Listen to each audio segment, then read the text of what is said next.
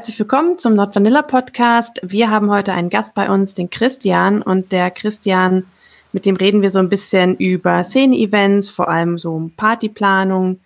Und der ist nämlich vom Fach, der organisiert hier in München. Ähm, man kann, glaube ich, schon sagen, eine der größten Fetischparty Deutschlands. Also es sind mehrere Partys im Jahr. Und ja, Christian, möchtest du dich mal näher vorstellen? Hallo Coco, grüß euch zusammen. Ja, ähm, vollkommen richtig. Du hast gesagt, ich veranstalte Fetischpartys. Was möchtest du wissen? Okay, äh, habe ich recht damit? Ist es eine der größten in Deutschland schon, oder? Hm, vermute ich mal. Ich vermute sogar weltweit einer der größten. Also es, uh. die meisten Veranstaltungen sind eigentlich gar nicht so groß. Ist ja auch klar, weil das immer noch so ein bisschen eine Randgruppe ist, so eine Subkultur. Aber ich vermute mal, es ist einer der größten. Aber das mit Zahlen ist so schwierig, weil Zahlen eigentlich relativ wenig aussagen, wie eine Veranstaltung ist. Äh, ja, ist einfach nur eine Anzahl von Personen, die da ist. Um, um welche Party handelt es sich denn jetzt genau? Also wir veranstalten die Sub Rosa Dictum Party und auch unsere Modenschau, die Avantgardista. Und gelegentlich machen wir dann auch noch was unter anderen Namen, wo wir dann einfach so ein bisschen uns ausprobieren und mal neue Dinge ausprobieren.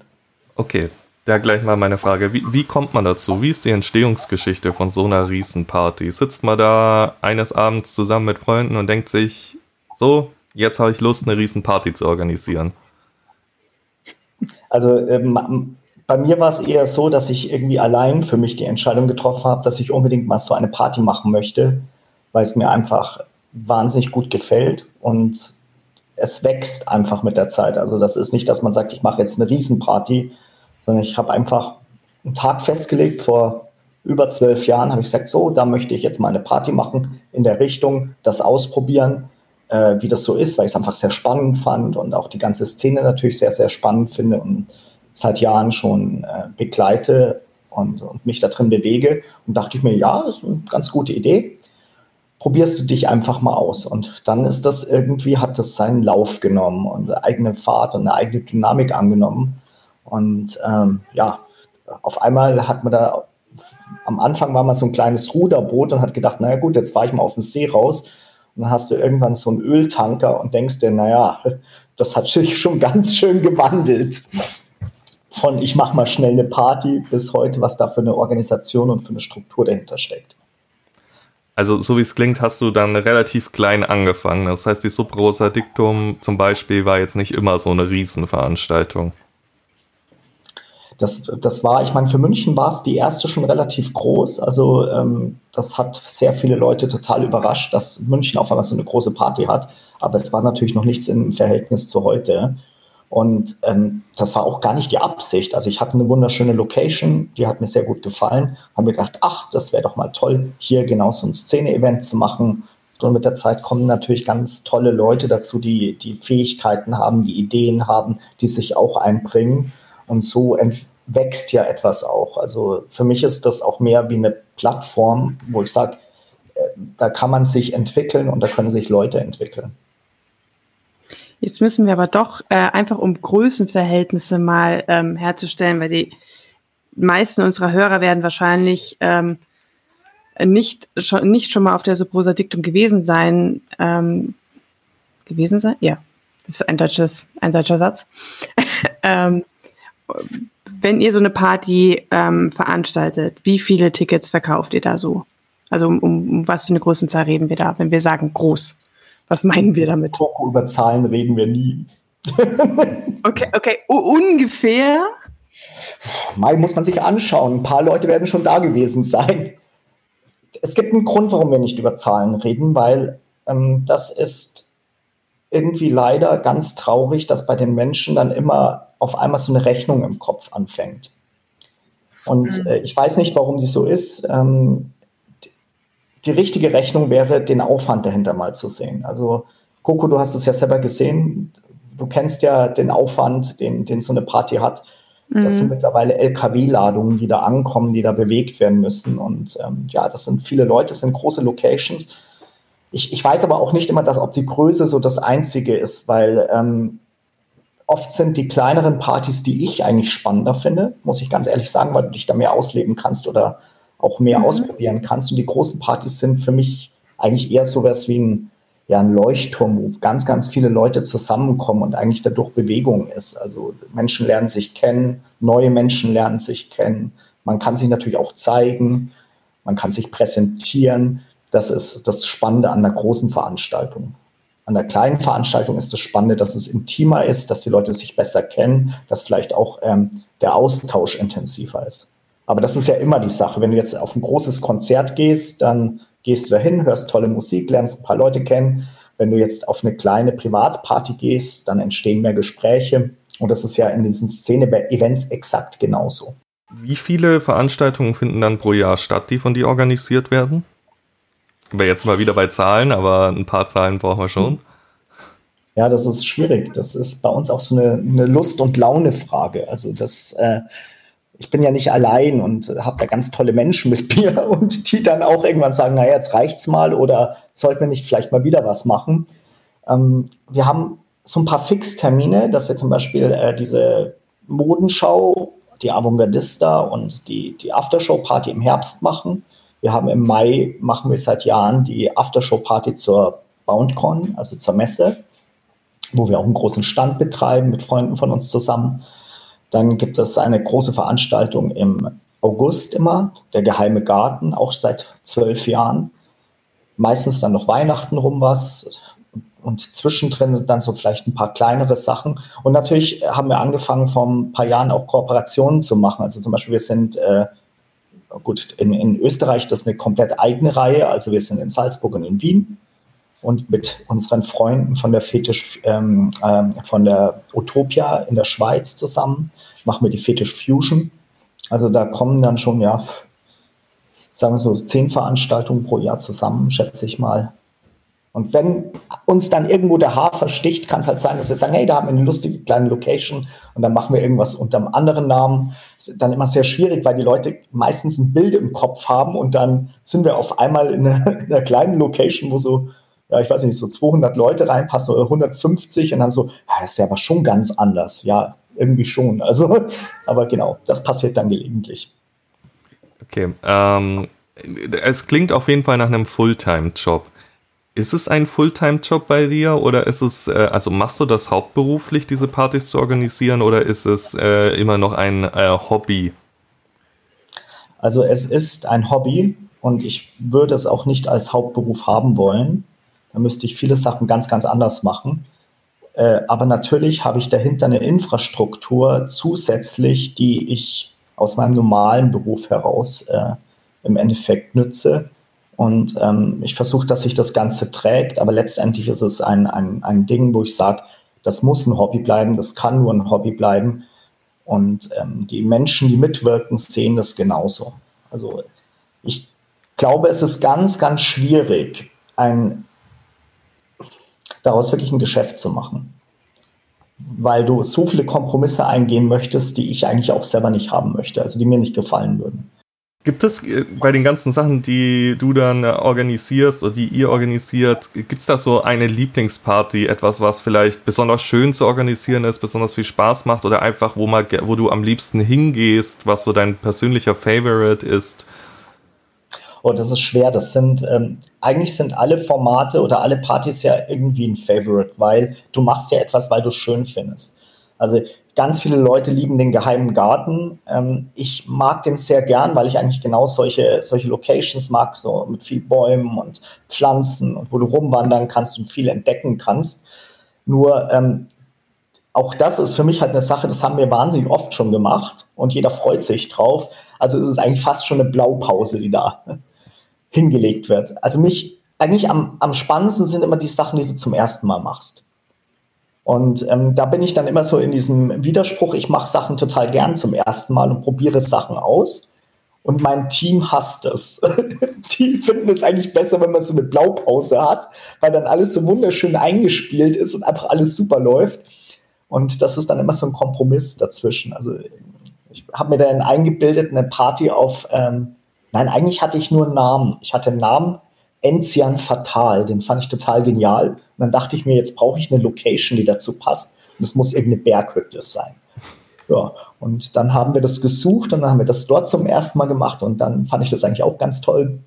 Also das ist eher so ein Spiel und ähm, vielleicht auch aus dem Grund, weil es ein Hobby ist. Oder eine, Hobby ist das falsche Wort, nein. So, eigentlich sollten wir Hobby streichen. Es ist eine Passion. Und mhm. äh, darum geht's.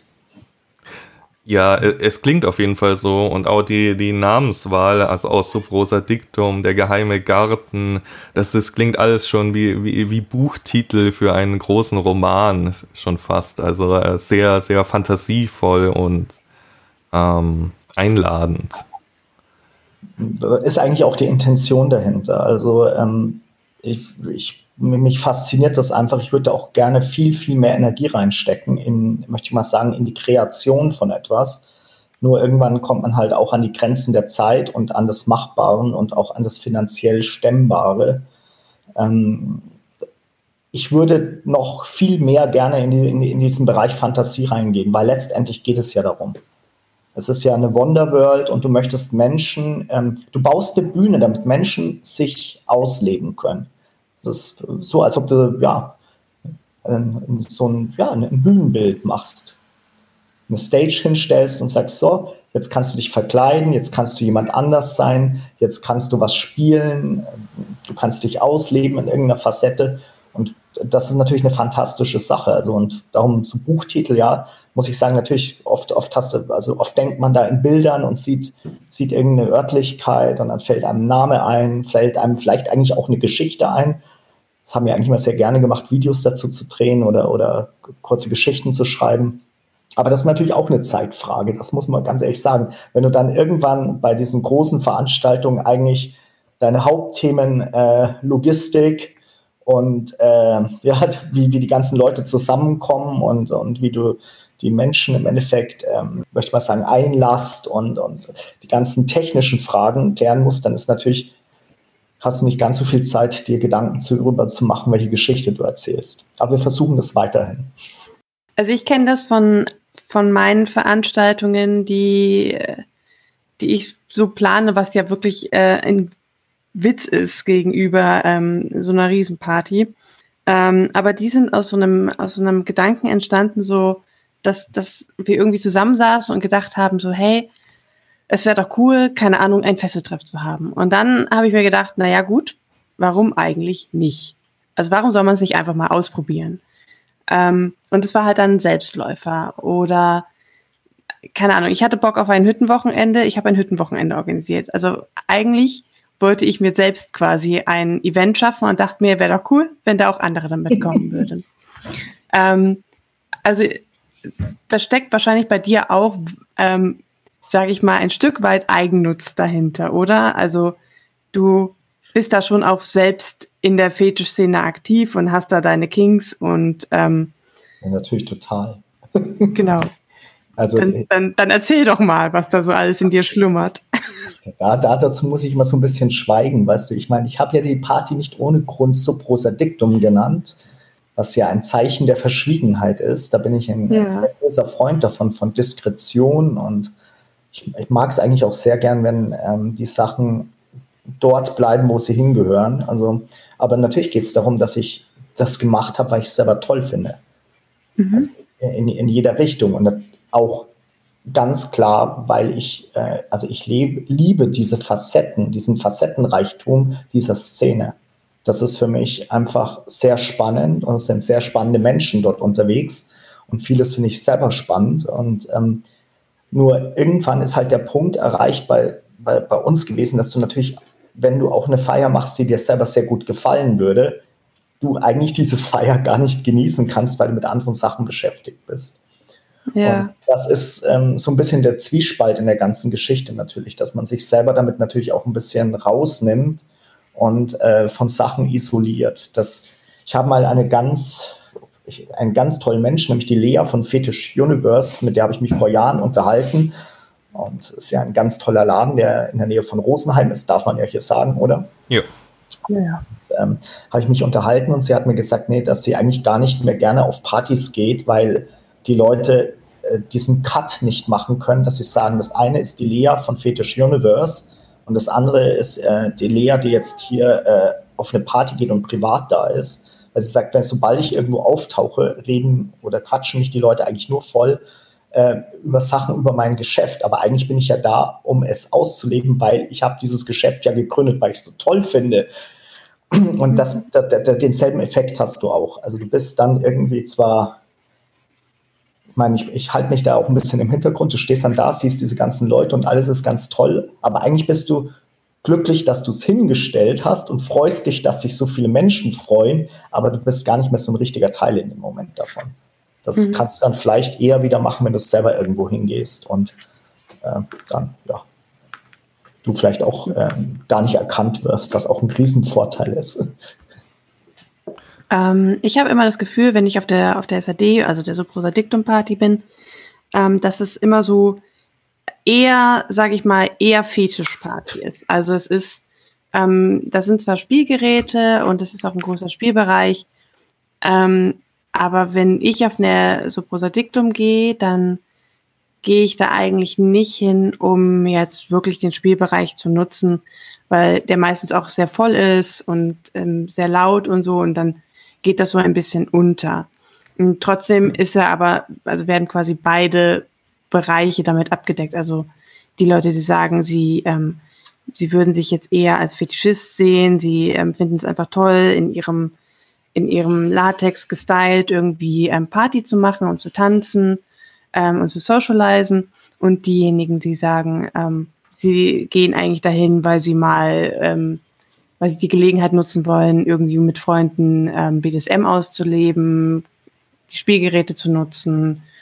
Ähm, genau, also diese zwei Lager sehe ich immer so ein bisschen bei der SAD. Ähm, würdest du sagen, dein Herz schlägt für beides oder würdest du dich mehr als Fetischist einordnen oder mehr als, ähm, sage ich mal, blöd gesagt, klassischer BDSMler?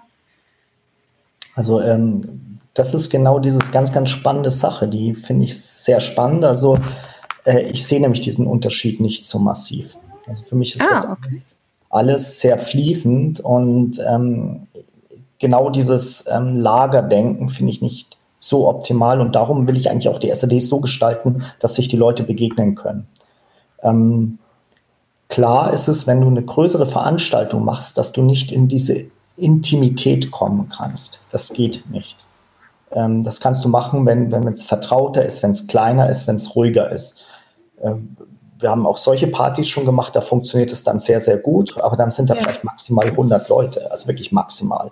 Ich behaupte, das ist auch so eine kritische Masse für eine Playparty. Also darüber mhm. wird es dann wirklich sehr, sehr schwierig. Ähm, aber ich sehe halt einfach keine Lager. Für mich ist das eine, ist das eine Fantasie und es gehört beides dazu. Und ich finde es sehr schön. Also ich kenne zum Beispiel, wie ich die erste Party gemacht habe, um mal genau diese klassische BDSM-Sache anzusprechen, haben Freunde von mir gesagt, Christian, das finde ich ganz, ganz toll, aber wir müssen mal ein ernstes Wort mit dir über den Dresscode reden.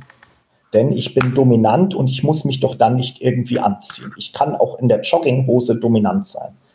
Dann habe ich gesagt, ja, das kannst du wahrscheinlich sicherlich, aber es ist nicht so schön zum Anschauen.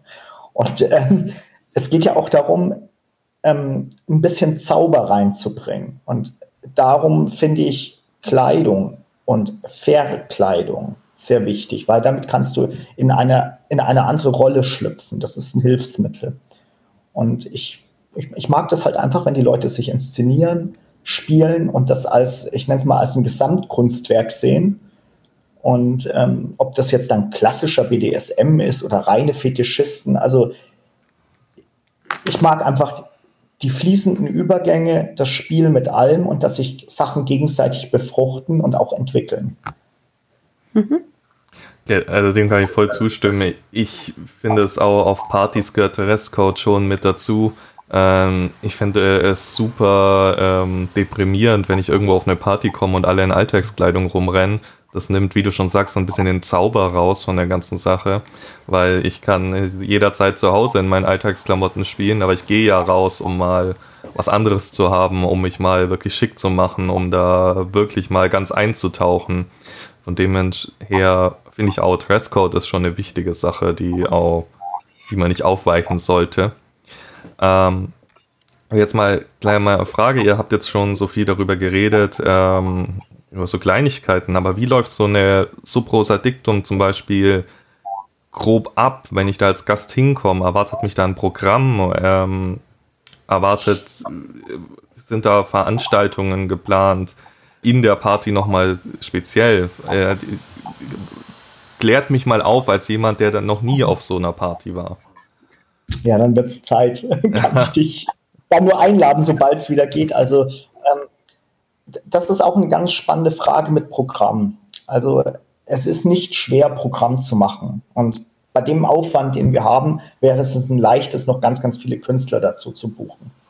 Nur letztendlich ist das Programm, sind die Menschen, die kommen. Und sie sind die Protagonisten.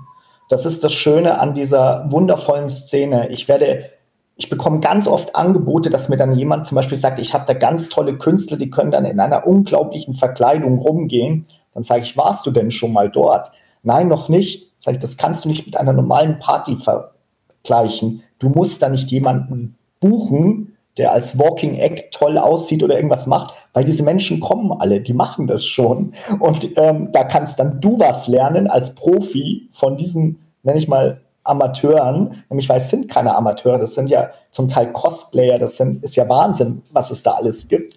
Und ähm, darum Programm nicht so richtig. Es, wenn, wenn du so einen Ablauf siehst, irgendwann gehst du einfach hinein und natürlich gibt es eine gewisse Dramaturgie einer Veranstaltung, dass du erst am Anfang ein bisschen ruhiger anfängst, die Leute kommen an, sie schauen rum, sie schauen sich die Location an, sie beschnuppern sich, sie nehmen das erste Getränk, dann siehst du auch erstmal diese Blicke. Da wird dann in die Ecke geschaut, dann die, dann fangen die ersten Leute an, sich zu unterhalten. Und irgendwann fängst du einfach mit der Musik an, was natürlich gar nicht so leicht ist, die richtige Musik zu finden. Da gibt es immer wahnsinnig viel Diskussion. Also ich muss sagen, das ist auch so eine Sache. Ich spiele auf Veranstaltungen, versuche ich in der Größenordnung natürlich den kleinsten gemeinsamen Nenner zu finden und auch etwas zu machen, was den meisten Leuten gefällt. Darum haben wir meistens, wenn es geht, eigentlich zwei, äh, zwei, zwei, zwei Dancefloors. In einem, wo äh, sehr viel äh, dunkle Musik spielt, also IBM, Darkwave ähm, und dann ein bisschen Industrial und dann natürlich ein Bereich, wo eher elektronische Musik gespielt wird.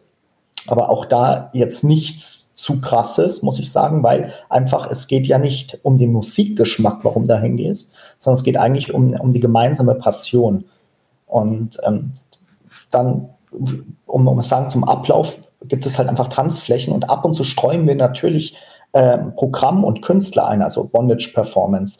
Ähm, wir haben meistens oder eigentlich seit Jahren eine Bondage-Bühne. Das kam dadurch, dass wir natürlich mit der BoundCon als Aftershow-Party mit dem Thema sehr verbunden sind und extrem viele Freunde aus meinem ähm, Freundeskreis und auch ein paar meiner besten Freunde total in dieser Bondage-Sache drin sind und ich denen dann einfach eine Bondage-Bühne gebaut habe, damit sie da sich ausleben können. Und das ist irgendwie zu so einer Institution geworden und kann man fast gar nicht mehr wegdenken, weil es ist wie ein großer Sandkasten, den wir hinstellen und sagst, so, jetzt an dem Abend dein Spielgerät.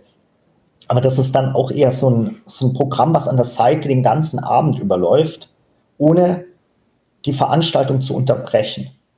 Weil letztendlich, wenn ich Programm machen würde, würde ich ja eigentlich immer wieder bestimmen, den Film der einzelnen Menschen anzuhalten und zu sagen, und jetzt machst du das, was ich haben möchte. Jetzt schaust du dir die Performance an. Ähm, und darum geht es nicht. Die Leute gestalten sich selber ihren Abend und sie gestalten sich ihre Fantasie und sie gestalten sich ihr Spiel. Und ich glaube, das ist auch das Allerwichtigste, dass ähm, man versteht, dass man selber sich den Spaß gestaltet und, und das Erlebnis. Das kann dir niemand abnehmen, man kann nur den Rahmen dafür schaffen. Aber der Akteur und der Protagonist bist du selber und die Leute, mit denen du hingehst. Klingt auf jeden Fall ähm, gut. Ich soll es mir echt anschauen mal. Ich hoffe, dass ich es mal schaffe auf so eine Party. Ähm, eigentlich steht es schon lange auf meiner Liste, aber irgendwie ist mir bisher immer was dazwischen gekommen. Jetzt ist es so, so Prosa Dictum ist ja jetzt ähm, eine Playparty im Prinzip oder eine Fetischparty. Jetzt diese Modenschau, die ihr erwähnt habt, ähm, die ist ja im Prinzip ein ganz anderes Konzept. Oder ist das auch eine Party, auf der halt zufällig noch Leute in besonderen Klamotten rumlaufen. Das ist sehr getrennt davon und das war auch sehr absichtlich. Also zum Hintergrund, durch die, den Stand, den ich auf der BoundCon mache und die Partys, habe ich natürlich wahnsinnig viel Kontakt zu Designern im Fetischbereich und auch immer mehr internationale. Und ich bin einfach fasziniert von der Kunstfertigkeit, die da einige Leute wirklich an den Tag legen. Das ist ähm, so fantasiereich und so abwechslungsreich und so viel Innovation drin, dass mich eigentlich dann irgendwann ähm, habe ich mir gedacht, man muss das anders präsentieren. Und dann fing ich zum Beispiel erst auf der BoundCon an zu sagen, ich möchte selber einen Stand haben und Designer einladen, dass die sich anders präsentieren können, nämlich offener und heller. Weil ich es schade finde, wenn dann äh, so außergewöhnliche Sachen, so ein, ja, zum Beispiel auf einer Party dann nebenbei mal irgendwie bei einer Modenschau präsentiert werden. Und dachte mir, ich muss die Designer ins richtige Licht rücken und ihnen eine Plattform geben, dass das mal wie eine Modenschau ist, also eine richtige Fashion-Show und weniger wie eine, wie eine Performance auf der Party. Auch den Models, also dieser ganzen Szene, weil es wirklich hochwertig ist. Und so kam ich auf die Avantgardista vor, glaube ich, vier Jahren auf die Idee. Dann hat man mir das versucht, wahnsinnig auszureden. ähm, haben, ja, das ist immer so. Und, ähm, aber mir ging es halt darum, genau das zu trennen. Dann habe ich gesagt, nee, wir machen das an dem Datum, wo wir eigentlich unsere große Space Intruder Party machen würden, die auch so aus so einem Spaß entstanden ist, wo die Leute sich wirklich so auch so ein bisschen futuristisch teilweise anziehen. Und da habe ich gesagt, wir machen als Aftershow-Party die Space Intruder, die behalten wir. Aber dazu packen wir ein Avantgardista-Wochenende hin, wo es ein Showroom gibt und dann natürlich als, große, als großes äh, Add-on oder als großes Finale eine Fashion-Show. Und die so gestalten, als ob man wirklich eine Fashion-Show macht und äh, sich so an Paris und Berlin Fashion Week und solchen Sachen orientieren und nicht an der Szene. Und in diesem Rahmen das zu machen. Und deswegen aber auch ähm, den Zugang nicht an irgendwie einen Dresscode beschränken, sondern da kann jeder kommen. Und möglichst sollte man es auch so machen, dass man eigentlich die Hürde zum Kommen möglichst niedrig hält. Dass du sagst, das schaue ich mir immer an. Ich finde das wahnsinnig spannend, aber ich habe mich jetzt noch nicht so auf so eine Party getraut oder auf einen Stammtisch oder irgendwo, sondern ich, äh, ja, aber das ist ja nur eine Modenschau, da kann man ja mal hingehen. Und ähm, das ist eigentlich der Gedanke dahinter. Das ist äh, vielleicht auch die, ich, ich nenne es mal, die Türen zu öffnen ähm, in Bereiche, wo, wo, wo einfach noch zu viele, zu viele Berührungsängste da sind dass Menschen sich trauen, sich das anzuschauen, weil viele finden es spannend. Also ähm, ich kenne es auch aus meinem Freundeskreis und Bekanntenkreis, dass ganz, ganz viele Menschen das spannend finden, sich aber noch nicht getraut haben. Und dann, wenn sie einmal da waren, dann ist es meistens so, dass sie total begeistert von den Menschen sind. Dann höre ich meistens, eigentlich, oder was heißt meistens, ich höre eigentlich immer, das ist ja unglaublich, was für tolle Menschen da sind. Die sind so freundlich, so nett und so respektvoll. Und ähm, diese Avantgardista ist für mich ja, ich möchte möcht mal sagen, eine Möglichkeit, unverfangener und äh, einfacher Menschen einzuladen, sich was anzuschauen. Also ich, ich muss sagen, äh, jetzt wo du so drüber erzählst, ich finde beides spannender. Ich finde die Modenschau fast einen Ticken spannender, einfach weil ich ein Fable für ungewöhnliche Sachen habe und ich mir vorstellen kann, wenn da äh, die Designer ihre Stücke präsentieren, es ist alles so ein bisschen glamourös und ähm, dass da vielleicht auch tatsächlich mal was kommt, was man jetzt nicht überall im Online oder im Laden sieht. Und äh, finde ich super spannend auf jeden Fall, weil ja, wie gesagt, ich habe ein Fable fürs Außergewöhnliche, was das angeht.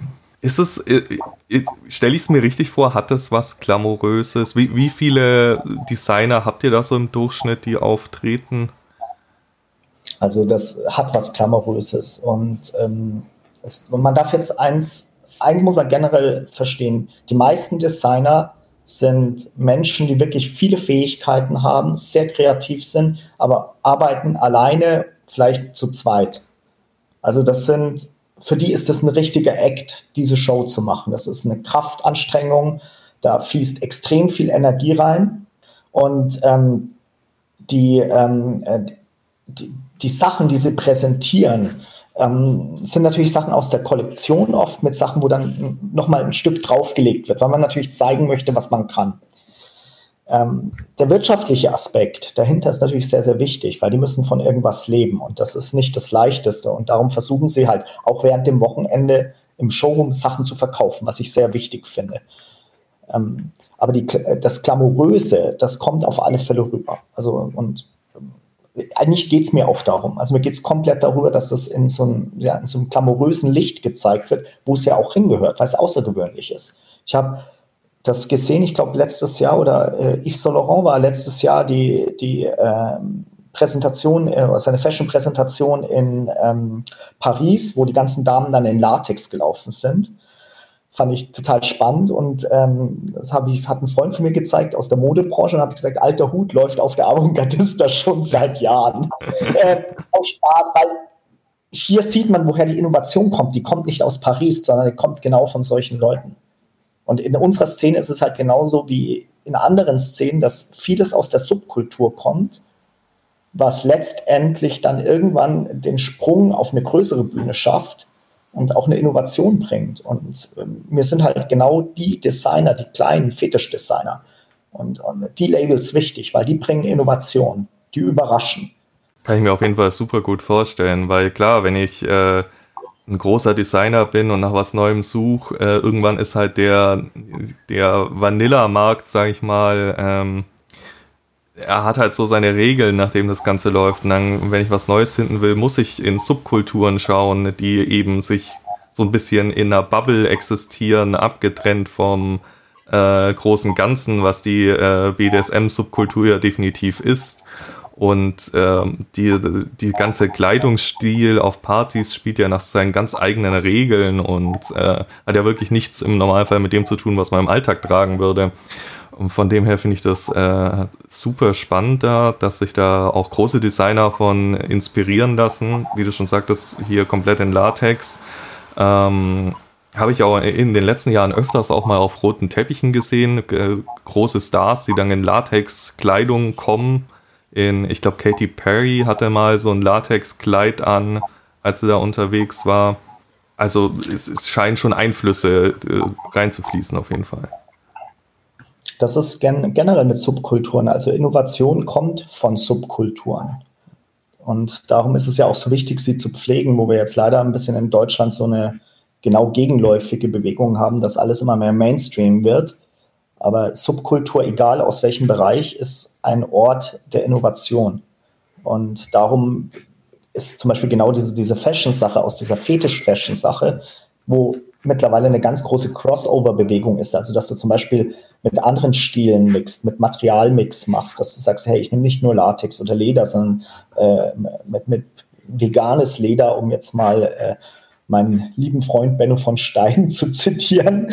Ähm, also ähm, Kunstleder, das wahnsinnig hochwertig ist, oder äh, damit Jeansstoffen kopieren, äh, kombinieren, was letztes Jahr ähm, ähm, unsere lieben Wiener Freunde gemacht haben. Glanzglück, das war auch wunderbar. Oder die Sache mit den LEDs drin, was die Weißrussen ähm, ähm, machen, die ja eigentlich mehr von, von der Bühne und, und also vom Theater kommen und vom Film.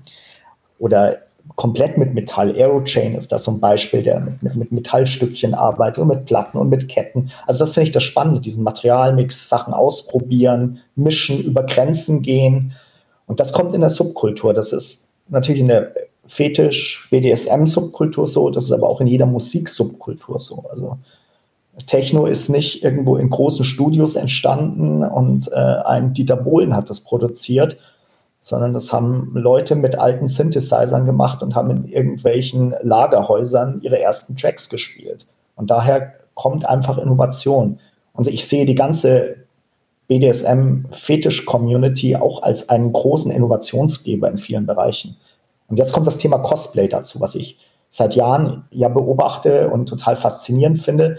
Ich bin auch ganz froh, dass ein, ein guter Freund eigentlich von mir, muss ich sagen, den ich sehr schätze, da in München diese ähm, ich nenne es mal immer diese, diese Mad Max-Optik reingebracht hat mit Cult of Chrome, die wirklich, ich bin immer nur fasziniert, was da für eine Zeit und für eine Liebe ins Detail in den Kostümen gesteckt wird. Und du denkst dir, jetzt bin ich im Filmset auf einmal. Und das ist genial.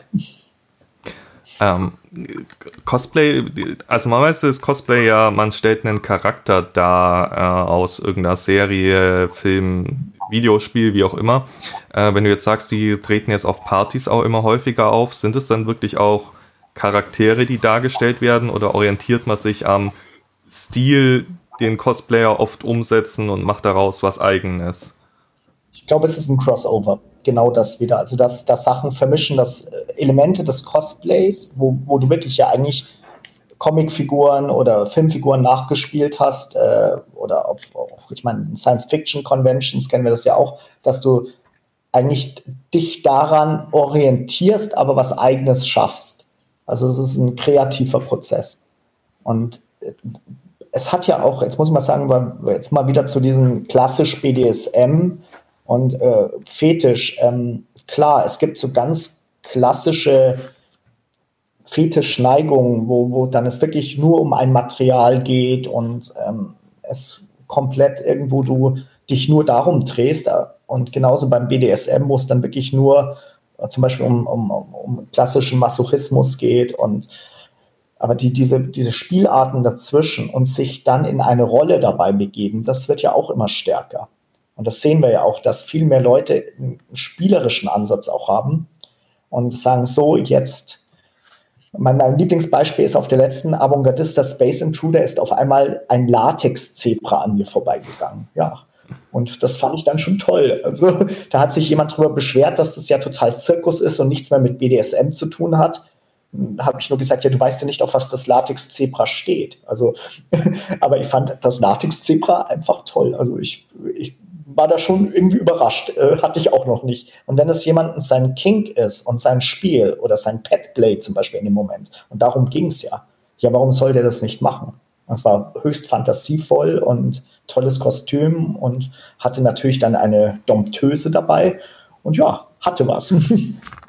Das glaube ich, ja. Das, äh, ich finde es auch faszinierend, was da Petplayer teilweise für Outfits haben. Ich meine, ich habe mittlerweile ja. auch ein Petplay-Outfit, aber das ist echt relativ simpel im Vergleich zu dem, was andere Leute aufziehen.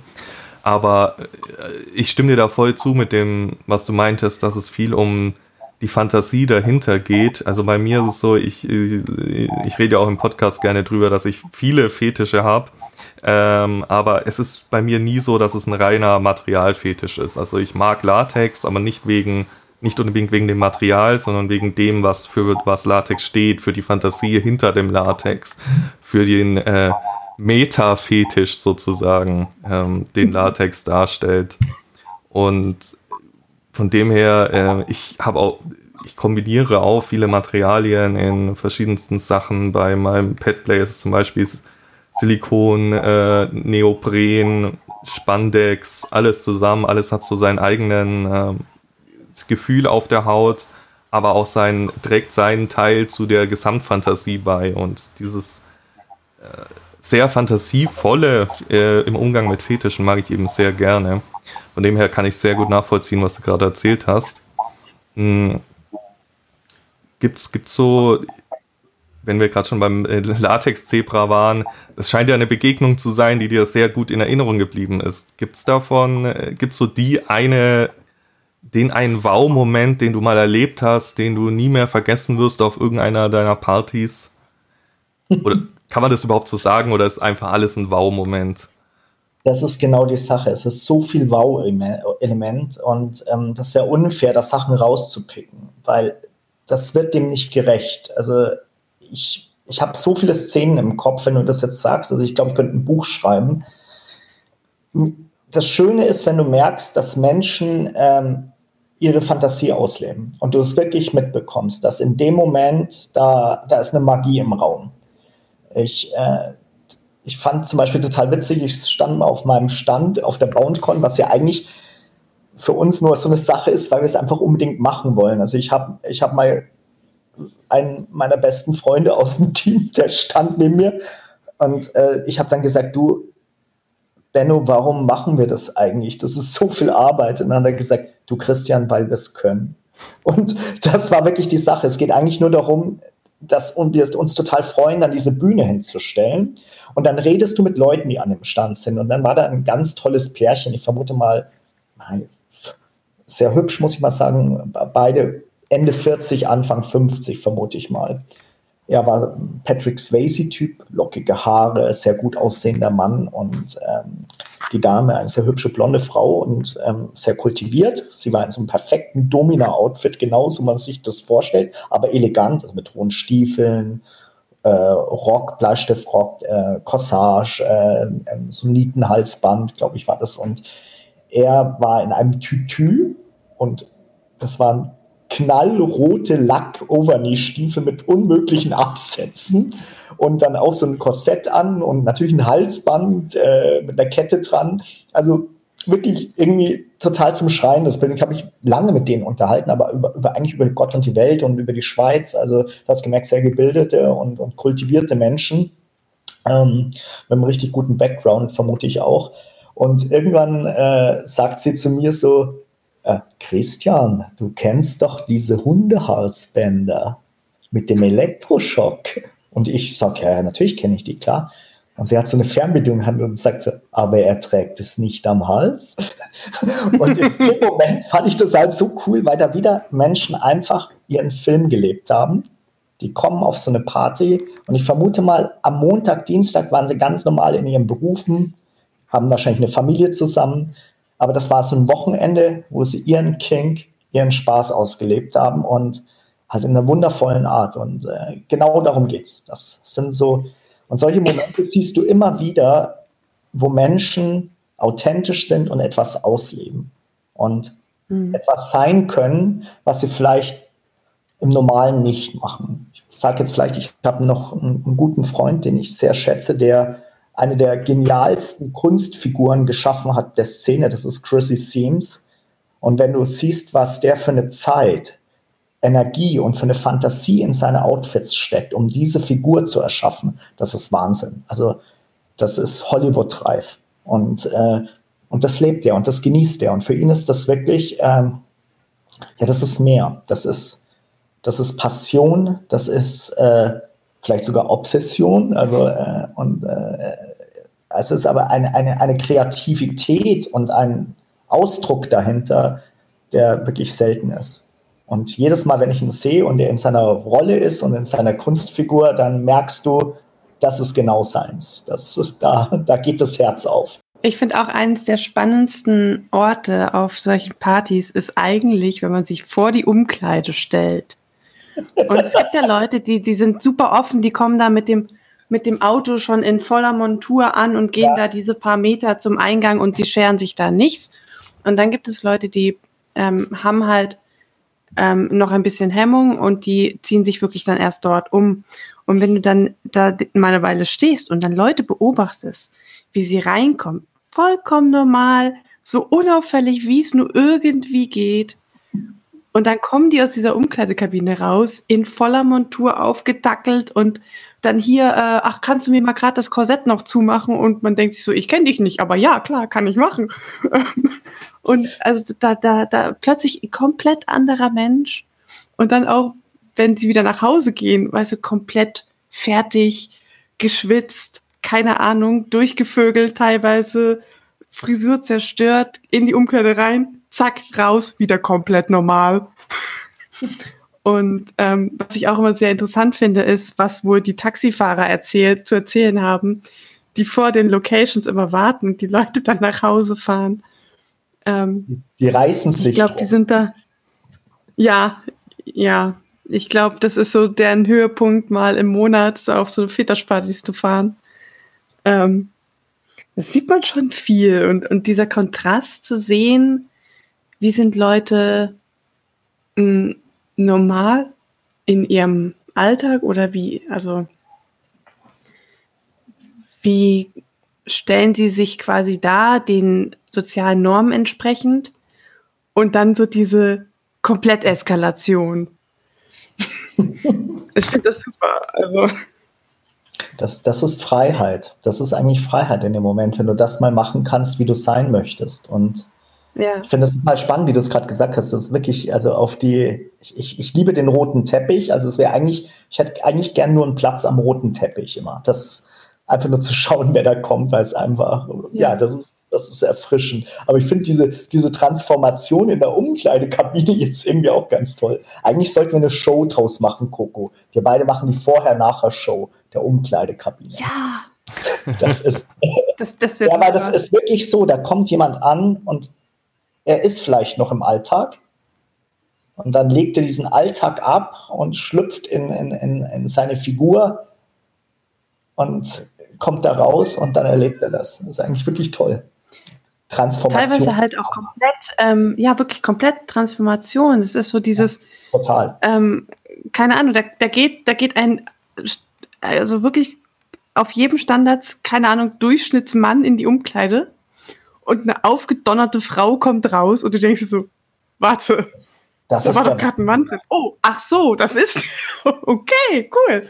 Und das ist teilweise so echt und so, so viel, ähm, also ich, ich kenne einen, der, ähm, den habe ich kennengelernt auf einer, auf einer anderen Party, ähm, halt auch ein Crosstresser, der macht sich in der Umkleide, macht er sich so, so äh, richtig so Gelfingernägel, also so richtig, richtig aufwendig.